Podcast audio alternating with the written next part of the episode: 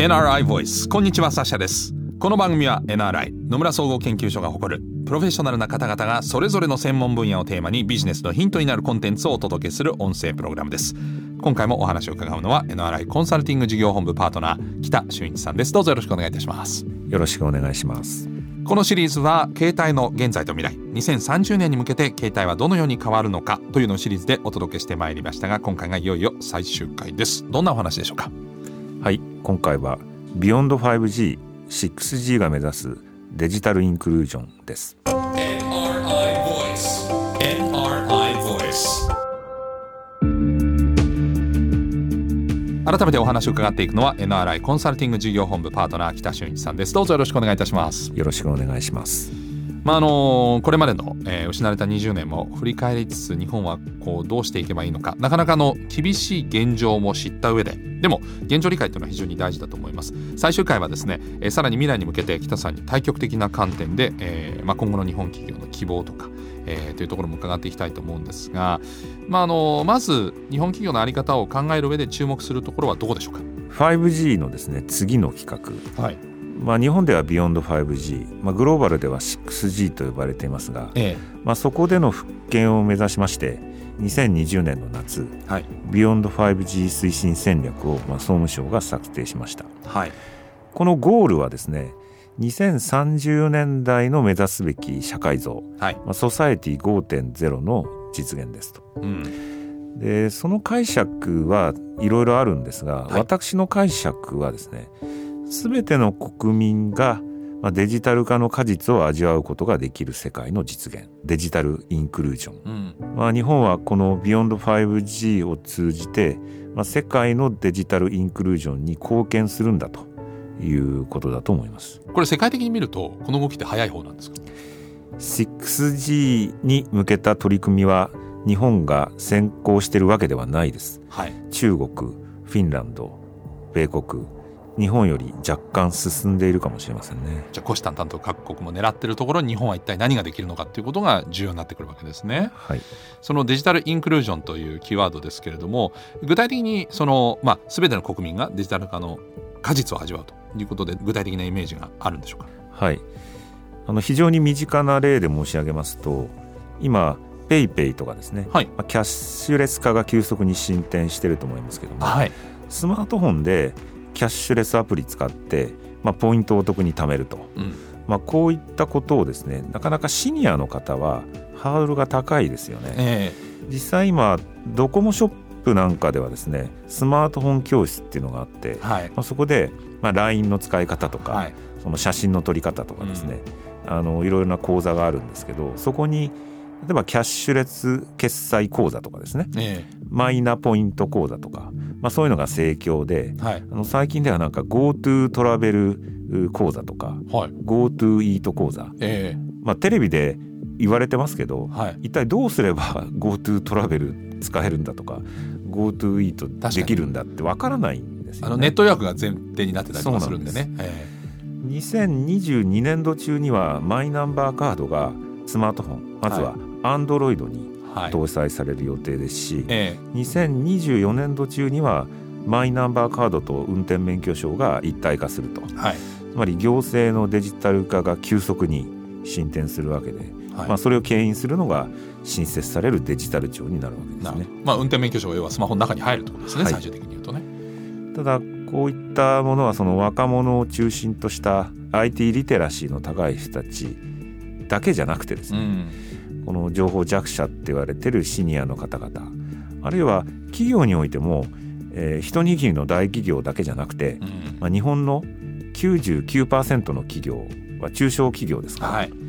あるいは中小企業個人事業主の方々が SDGs 的に言えば、まあ、誰一人取り残さない、は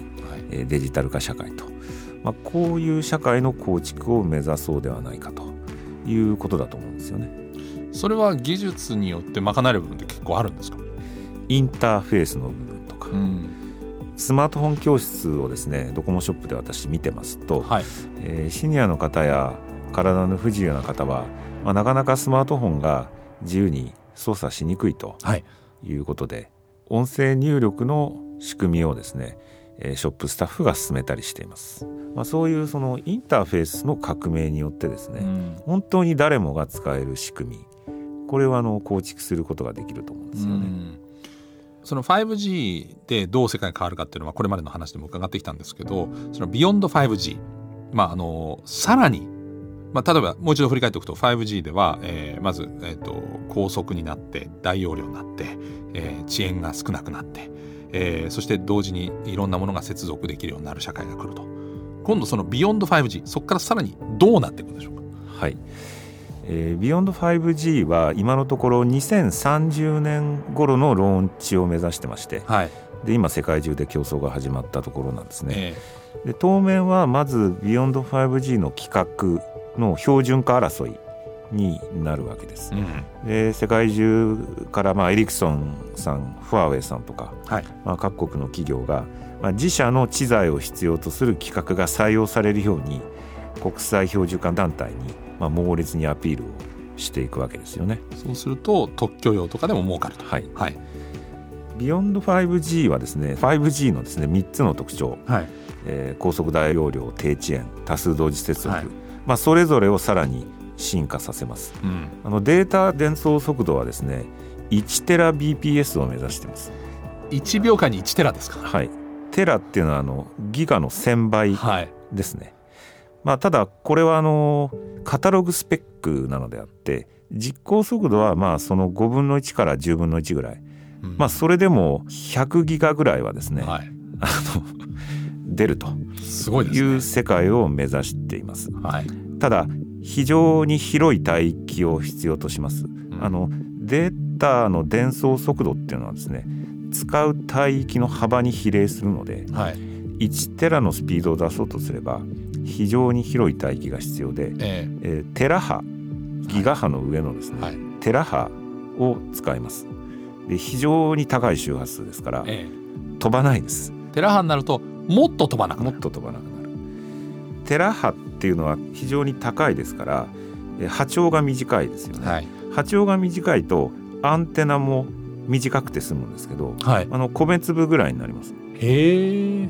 まあ、そこにどうやって電力供給するんだみたいな話はありますけど、はいはい、あのもう世の中のありとあらゆるところにアンテナが埋め込まれるような世界になります。今は例えばマンションの屋上とかに長い 4G のアンテナとか立ってますけどこれがどんどんどんどんちっちゃくなっていくで 5G でもう例えばもう本当にコップぐらいの大きさのね、はい、ものが天井に貼り付けてあったりするわけですけど、はい、さらにビヨンド 5G になるとちっちゃくなると。はい、でそれに加えて 5G には全くなかった特徴として例えば高安全性信頼性とかですね、はい、自立性、あと超低消費電力、はい、それから海や宇宙までを含めた拡張性。これらが標準化される方向にあります。つまり全世界のインターネットがつながってると今言ってますけどそうは言っても人が住んでないところとか海の上とかはまあ基本的に例えば衛星をつながらないとなかなかつながらないんですけどそういうものが全部解消されていくと。全てをつなげます。衛星もですね。すごい。となるともう本当にそのなんだろうなネットワークの傘の中というか網の中に我々は生活する世界になると。であるからこそ安全で信頼できるネットワークじゃないと困るということになるわけですよ。でとりわけ2030年代に向けてですね、うん、そういった無数の基地局やデバイスあと巨大なデータセンターが林立するわけですけども、まあ、それにかかる電力消費がですね、うん、幾何級数的に高まっていくと言われていまして、はい、実は賄えないんじゃないかと。例えば全世界の発電所とかそういったものを、まあ、今もちろんあの自然エネルギーとかも入れてるんですけどそれじゃ足りない。足りないということなので超低消費電力化というのが極めて重要なファクターになると思います。はい、でそこで日本が今競争力を持っているそのオール光ネットワークですね、はい、途中で電気から光光から電気に変換しないで、はい、最初から最後まで光のまま通す技術とかですね。だから途中で変換しないで電力かからないんですよ、はい、あるいは超低消費電力の半導体。それから絶対に盗聴されない量子暗号技術、うん、そしてテラヘルツ波、はい、ここら辺の技術革新っていうのはですね日本が、えー、かなり現時点では有利な立場にありますので、うん、まあ、こういった競争力のある領域に集中してですね、うん、まあ、産官学を上げて、えー、取り組んでいこうという戦略であります。なんかでもあのそういう網の目で世界がこう一緒になるとなんかそもそも国家間とか、うん、そういうことも変わってきそうな感じがしますよね。そもそも一国家だけでこれが成り立つのかっていうことも含めて。そうなんです。日本だけでその世界を作り上げるってことはできない。やはり信頼できる同志国のプレイヤーと一緒にですね、うん、でテストベッドも、まあ、日本だけじゃなく各国で同じようなテストベッドを作ってですね、はいそこで開発されたものを持ち寄ってという仲間づくりをしっかりやっていかないといけないと、うん、これはあのこれまでの反省を踏まえて、うん、あの今その準備を進めているところです、ね。その中で日本という、まあ、もしくは日本企業がもう欠かせない存在になっていくっていうことが重要なわけですね。はい、はい、あのじゃあその具体的にそのビヨンド 5G ってどんなロードマップになってるんでしょう？今まあ 5G がまだ始まったばっかりですけどこの先どうなっていくんでしょう？今のところ Beyond 5G 6G のローンチっていうのは2030年頃を予定してます。はい、で2030年っていうとまだまだ先だなというイメージを持たれるかもしれませんけれども勝負はですねもう2025年おそらく5年で決まってしまうと思います。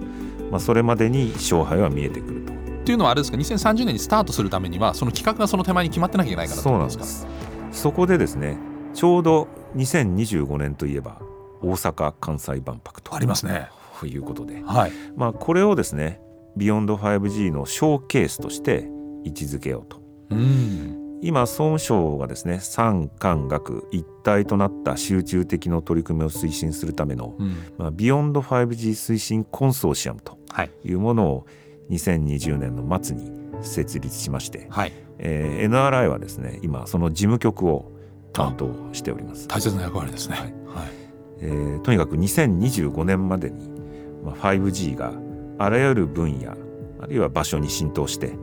徹底的に使いこなされている状態、うん、まあ、そうなると 5G よりももっと速い、うん、もっと遅延が少ないもっと安全で信頼性が高くて低消費電力のインフラが欲しいと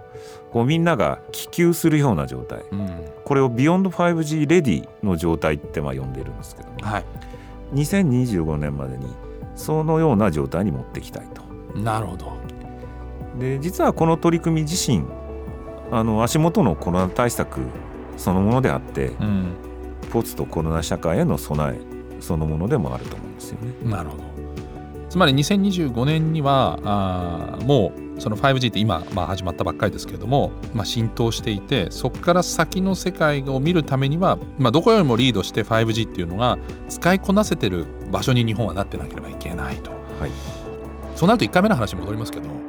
なかなかその低料金だけを願ってて日本経済の進展っていうのはあんのかってことにもつながりますね。まあでも一旦下げた料金を値上げするってことは まずないと思いますから、えー、まあ皆さんがたくさんデータを使えば、つまり面白いアプリケーション、はい、有意義な動画とかがどんどん出てきて、まあ、それを消費していくと、まあ、自然にデータトラフィックが上がり通信料金も上がってきますから、うん、まあそれが日本の通信キャリアの利益になり未来への投資につながるということでみんなじゃんじゃん使いましょう でそうすることによって2025年にこういう未来があるんだっていうのを日本がどこよりも、まあ、魅力的なものが提示できれば日本のプレイヤーとしての、えー、存在感っていうのはその Beyond5G で非常に高まってくることにつながると。はい、なので一市民としては面白がっていっぱいやってみるっていうことが積極的に関わってみるっていうことが、まあ、発展につながっていくんですかね。ぜひそうあってほしいと思いますね。ねまあ、でもこれからの子どもたちはきっとそういう世代で育ってきてるんでいろんな我々とは違うまた発想で、えー、育ってくるような気がするので、えー、また新たな発想も出てくると思いますが、まあ、こうやって4回にわたって、えー、携帯の現在と未来について伺ってきましたけれどもあのこれからの10年の見通しと日本企業の在り方について改めて北さん最後に教えていただけますでしょうか？はいあの私が、えー、1990年に NRI に入社して 1G 自動車電話の世界でした。はい、で 1G2G まではですねショートメールとかですね、はい、コミュニケーションのためのツールだったんですよね。はい、でそれが 3G になりそして 4G でスマートフォンが出てきてもう我々の日常生活を送る上で欠かせない、まあ、生活インフラになりました。はい、でこれからの 5G ビヨンド 5G っていうのは携帯を含む情報通信システム全体言い換えれば CPS サイバーフィジカルシステムが多様な社会課題を解決して、新たな価値を創出していく。すなわちイノベーションを起こすための必要不可欠な土台、まあ、社会産業インフラになっていきます。うん、つまり 5G ビヨンド 5G システムが社会産業生活の各局面で使い倒されるようになるかどうかが国の競争力そのものを大きく左右するということになっていくわけです。えー、日本は 5G までの失敗、失われた20年から、まあ、実に多くのことを学んだわけで、はい、またコロナ禍で社会全体のデジタル化が加速する中、うん、5G をめぐる米中の覇権争い今世界が分断されようとしていると。我々はこの危機ピンチをですねチャンスに変えてビヨンド 5G が主流になる、まあ、2030年代に向けてどれだけ多くの日本企業が世界中から必要とされる会社になるか、うん、一緒に新しい価値を創造していこうと思われる会社になれるかということが今問われているんだと思います。でそこで重要なキーワードがデジタルインクルージョンだと思います。デジタル化から誰一人取り残さない、うん、そういう思想とか哲学を持った会社国家っていうのがですねたくさんの共感の輪を広げていく、うん、仲間づくりの中心になっていくんじゃないかと思います、ね、誰もが使える先端技術と。まあ、そのための勝負まだなんかビヨンド 5G っていうとずいぶん先のように感じましたけどもうここ数年の勝負であると、はい、いうことも分かりました。いや北さんあの本当に4回にわたって興味深い話どうもありがとうございました。はいありがとうございました